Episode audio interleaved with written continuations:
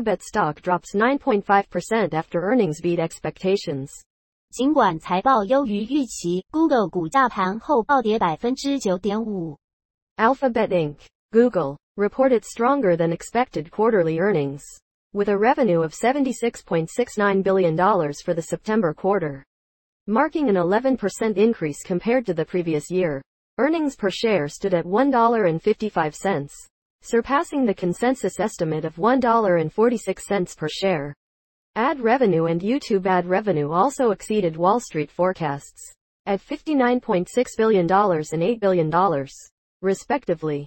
Google 公布最新财报优于预期，最新一季的营收为七百六十六点九亿美元，较去年增长百分之十一，每股收益为一点五五美元， 超过市场普遍预期的每股一点四六美元。广告收入和 YouTube 收入也超出了华尔街的预期，分别为五百九十六亿美元和八十亿美元。However, the company's stock price experienced a significant drop of 9.51% despite the positive earnings report. The primary reason for this decline was the underperformance of Alphabet's cloud computing business, which generated $8.4 billion in revenue, falling short of the $8.6 billion estimated by analysts. This slowdown was attributed to customer optimization efforts, according to CFO Ruth Porat. This underperformance contrasts with the better than expected growth in Microsoft's Azure cloud business during the same period.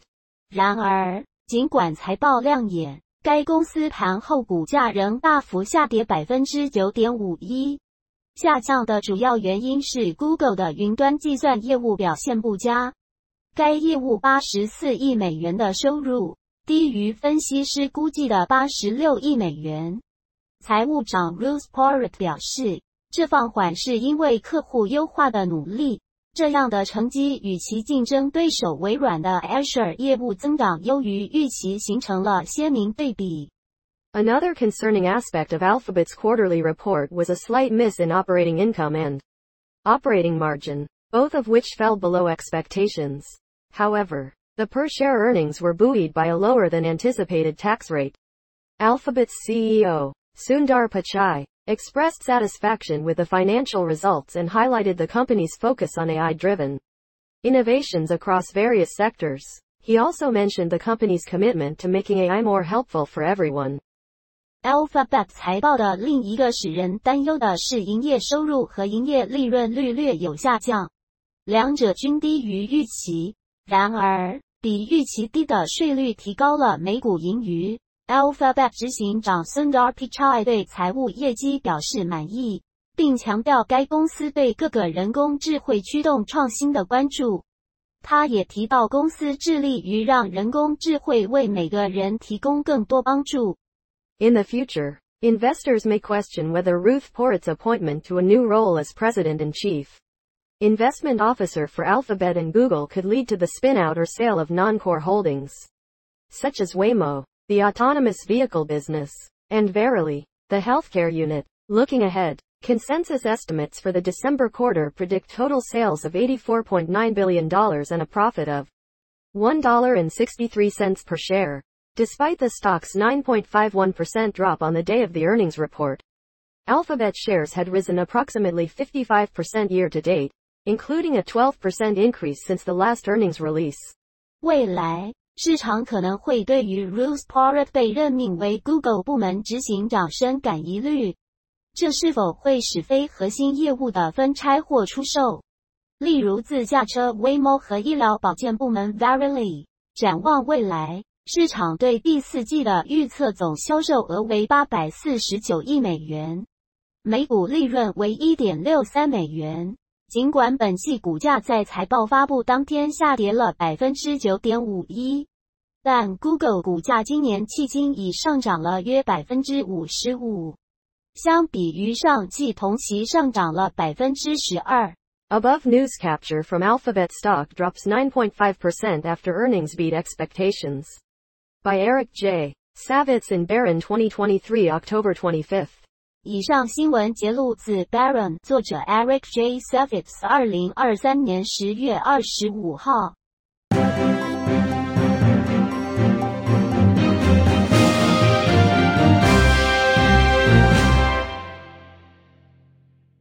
GDP U.S. economy grows at fastest pace in nearly two years.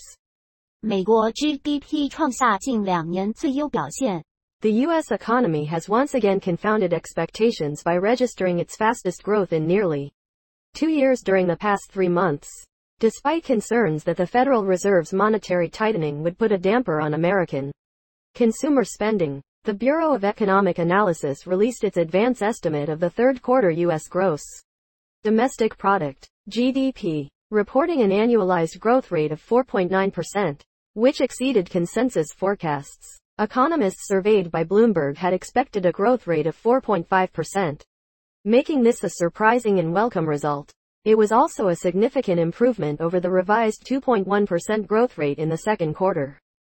尽管人们担心联准会的货币紧缩将抑制美国消费者支出， 美国经济在过去三个月出现两年来最快增长，再次出乎预期。美国经济分析部最近公布了第三季国内生产毛额的预估，年化成长率为百分之四点九，超出市场普遍预期。根据彭博社调查的经济学家预期。成长率为百分之四点五，这是一个令人惊讶且振奋市场的结果。与第二季修正后的百分之二点一成长率相比，也有显着改善。This GDP report underscores the remarkable resilience of the U.S. consumer, defying worries about a slowdown. However, the prevailing sentiment among many economists is that this strong performance might be the peak of economic growth. They anticipate that the Federal Reserve's efforts to tighten credit and the recent increase in bond yields will start to constrain business development and consumer spending. EY's chief economist, Greg Daco, noted that, considering tighter credit conditions, the resumption of student loan payments, uncertainty about the delayed impact of monetary policy, and a fragile global economic environment, real GDP growth is expected to dip below the trend for several quarters. In his research note, Daco projected a muted 1.4% growth in 2024, following an expected growth of 2.4% in 2023. 这份 GDP 报告凸显了美国消费者的非凡韧性，无视于经济放缓的担忧。然而，许多经济学家普遍认为，这种强劲表现可能将是经济成长末段。他们预计。联准会收紧信贷的努力以及近期债券值利率的上升，将开始限制商业发展和消费者支出。安永经济学家格雷格达科指出，考虑到信贷条件收紧、学生贷款纾困的取消、货币政策延迟的不确定性以及脆弱的全球经济环境，预计实际 GDP 成长将低于未来几年的趋势。Daco 在其研究报告中预计，二零二三年经济成长率将为百分之二点四，而二零二四年将为百分之一点四。The key question for investors is whether the Federal Reserve has already taken sufficient measures to cool down the economy after its robust third quarter. Federal Reserve Chair Jerome Powell acknowledged the need for slower economic activity to maintain price stability. Powell commended the economy's resilience stating that many forecasts had predicted a recession. But not only did that not materialize, growth for the year was running above its longer-term trend, which was a pleasant surprise. 投资者面临的关键问题是，在历经了经济强劲的第三季后，联准会是否已采取足够的措施来使经济降温？联准会主席鲍威尔强调，需要放慢经济活动以维持物价稳定。 鲍威尔也赞扬了经济的韧性，并表示，尽管许多预测都显示经济将出现衰退，但不仅没有出现，今年的成长还高于长期趋势，这是一个惊喜。In summary, the U.S. economy's third quarter growth defied expectations, with a robust 4.9% GDP growth rate, showcasing the resilience of the American consumer. However, Concerns persist that this may mark the peak of economic growth as the Federal Reserve's tightening measures take hold. Investors are closely watching to see if the economy will continue to perform above trend or if a slowdown is on the horizon. 总之，美国经济成长率第三季超过了预期， GDP 增长率为百分之四点九，显示了美国消费者的韧性。然而，市场仍然担心， 随着联准会的紧缩措施，这可能将会是经济增长的顶峰。投资者正在密切关注经济成长是否能继续攀高，或是经济衰退即将到来。Above news capture from GDP. U.S. economy grows at fastest pace in nearly two years by Josh Schaefer in Yahoo Finance 2023 October 26. 以上新闻节录自雅虎财经，作者 Josh Schafer，二零二三年十月二十六号。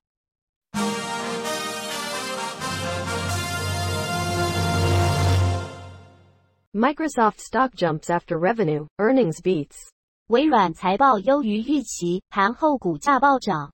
Microsoft (MSFT) has reported impressive quarterly earnings, surpassing analysts' expectations. The tech giant announced a revenue of $56.5 billion for the quarter, exceeding consensus estimates of $54.5 billion.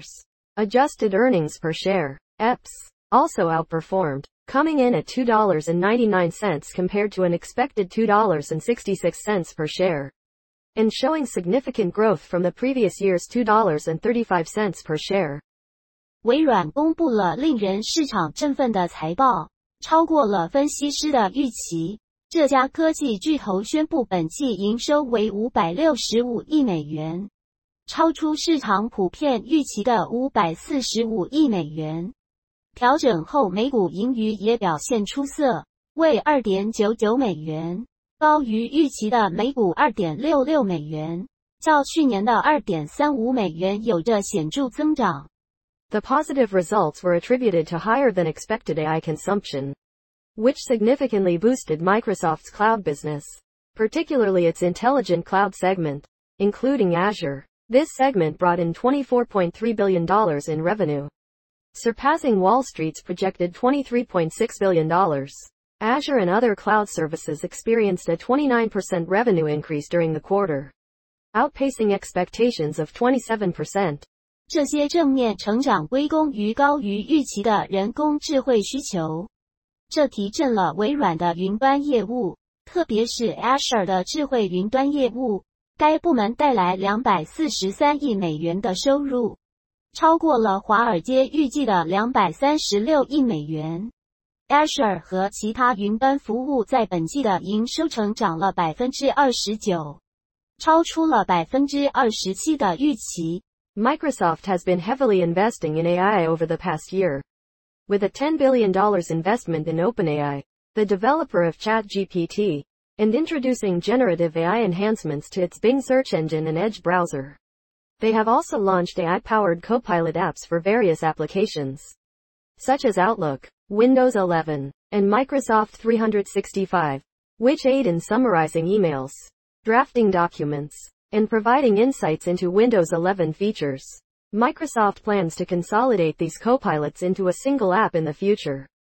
过去一年，微软一直大力投资人工智慧，像 ChatGPT 的供应商 OpenAI 又投资了一百亿美元。并在其冰搜寻引擎和 Edge 浏览器中引入了生成式人工智慧功能。他们还为各种应用程序推出了支援人工智慧 Copilot 应用，如 Outlook、Windows 十一和 Microsoft 三百六十五。这些应用将有助于整理电子邮件、起草档案，并提供更多 Windows 十一的功能。微软计划在未来将这些 Copilot 综合到每个应用程式中。In addition to its AI focus, Microsoft recently completed a significant acquisition of Activision Blizzard for $69 billion, making it the third largest video game company globally by revenue, behind Tencent and Sony. However, the acquisition may face scrutiny from the Federal Trade Commission on antitrust grounds.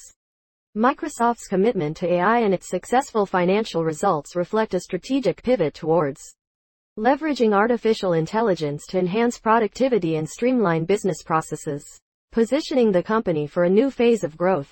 除了专注于人工智慧之外，微软最近还以六百九十亿美元完成了暴雪的收购，使其成为全球收入第三大的游戏公司。仅次于腾讯和索尼。然而，此次收购可能会因垄断问题而面临联邦贸易委员会的审查。微软对人工智慧的承诺及其成功的财报表现，反映出其未来策略重点将是利用人工智慧来提高生产力和简化业务流程，使公司进入更新的成长阶段。Above news capture from Microsoft stock jumps after revenue. Earnings beats by Daniel Howley in Yahoo Finance 2023 October 25th. 以上新闻节录自雅虎财经，作者 Daniel Howley，二零二三年十月二十五号。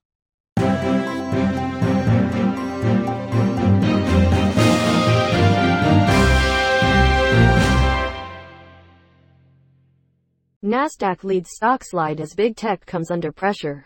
纳斯达克指数跟着巨型科技类股暴跌。On Thursday, the stock market experienced significant losses, primarily attributed to the impact of disappointing earnings reports from major tech companies and a rise in bond yields. The Nasdaq, heavily composed of tech stocks, led the decline with a drop of approximately 1.8%, while the S&P 500 also fell by around 1.2%, coming close to correction territory. The Dow Jones Industrial Average saw a dip of roughly 0.8%, equivalent to more than 250 points. Tech stocks have been under pressure since recording their worst single-day performance in eight months on the previous day. Concerns are mounting that their valuations are excessively high, particularly in the face of surging treasury yields. 周四，股市出现大幅下跌，主要归因于大型科技公司令人失望的财报以及债券值利率上升。以科技股为主的纳斯达克指数领跌约百分之一点八，而标普五百也下跌约百分之一点二，接近下档区域。道琼工业指数下跌约百分之零点八，相当于超过两百五十点。前一天市场刚历时八个月来最差单日表现。科技股一直面临压力，市场越来越担心他们的估值是否过高，尤其是在美国公债值利率飙升的情况下。Despite this, on the same day, the 10-year Treasury yield fell by 11 basis points to approximately 4.85%. Even as the latest GDP data indicated the U.S. economy had grown at its fastest rate in nearly two years, the yield had briefly exceeded 5% earlier in the week. The Bureau of Economic Analysis reported that the U.S. gross domestic product, GDP, for the third quarter grew at an annualized pace of 4.9%, surpassing consensus forecasts. This strong economic data contrasted with the Federal Reserve's persistence in maintaining higher interest rates, which had not deterred American consumer spending. The Federal Reserve was scheduled to make its next interest rate decision on November 1st. 尽管如此，当天一零年期公债值利率仍下跌了十一个基点至约百分之四点八五。尽管最新 GDP 数据显示美国经济成长速度为近两年来最快，本周稍早，公债值利率曾短暂超过百分之五。美国经济分析部报告称，美国第三季国内生产毛额为百分之四点九，超出市场普遍预期。这一强劲的经济数据与联准会坚持维持较高利率形成鲜明对比。高利率似乎并未阻止美国消费者支出。联准会将于十一月一日做出下一次利率决定。In addition to the U.S., other central banks were also adjusting their monetary policies. On the same day, the European Central Bank decided to keep interest rates stable for the first time in over a year. After implementing 10 consecutive rate hikes, the ECB announced that it would maintain its deposit rate at a record high of 4% and maintained its existing policy guidance. These developments reflect a complex economic landscape, where markets are grappling with tech sector disappointments, shifting monetary policies, and the impact of rising bond yields. 除美国外，其他央行也在调整货币政策。欧洲央行在同一日在连续十次升息后，首次决定维持利率稳定。欧洲央行也宣布将存款利率维持在百分之四的历史高点，并维持现有政策指引。这些事态发展反映了复杂的经济格局，市场正在努力应对科技业的失望、货币政策的转变以及债券值利率上升的后续影响。Above news capture from stock market news today Nasdaq leads stock slide as big tech comes under pressure by Alexandra Canal and Karen Friar in Yahoo Finance 2023 October 26. 以上新闻节录自雅虎财经，作者 Alexandra Canal and Karen Friar，二零二三年十月二十六号。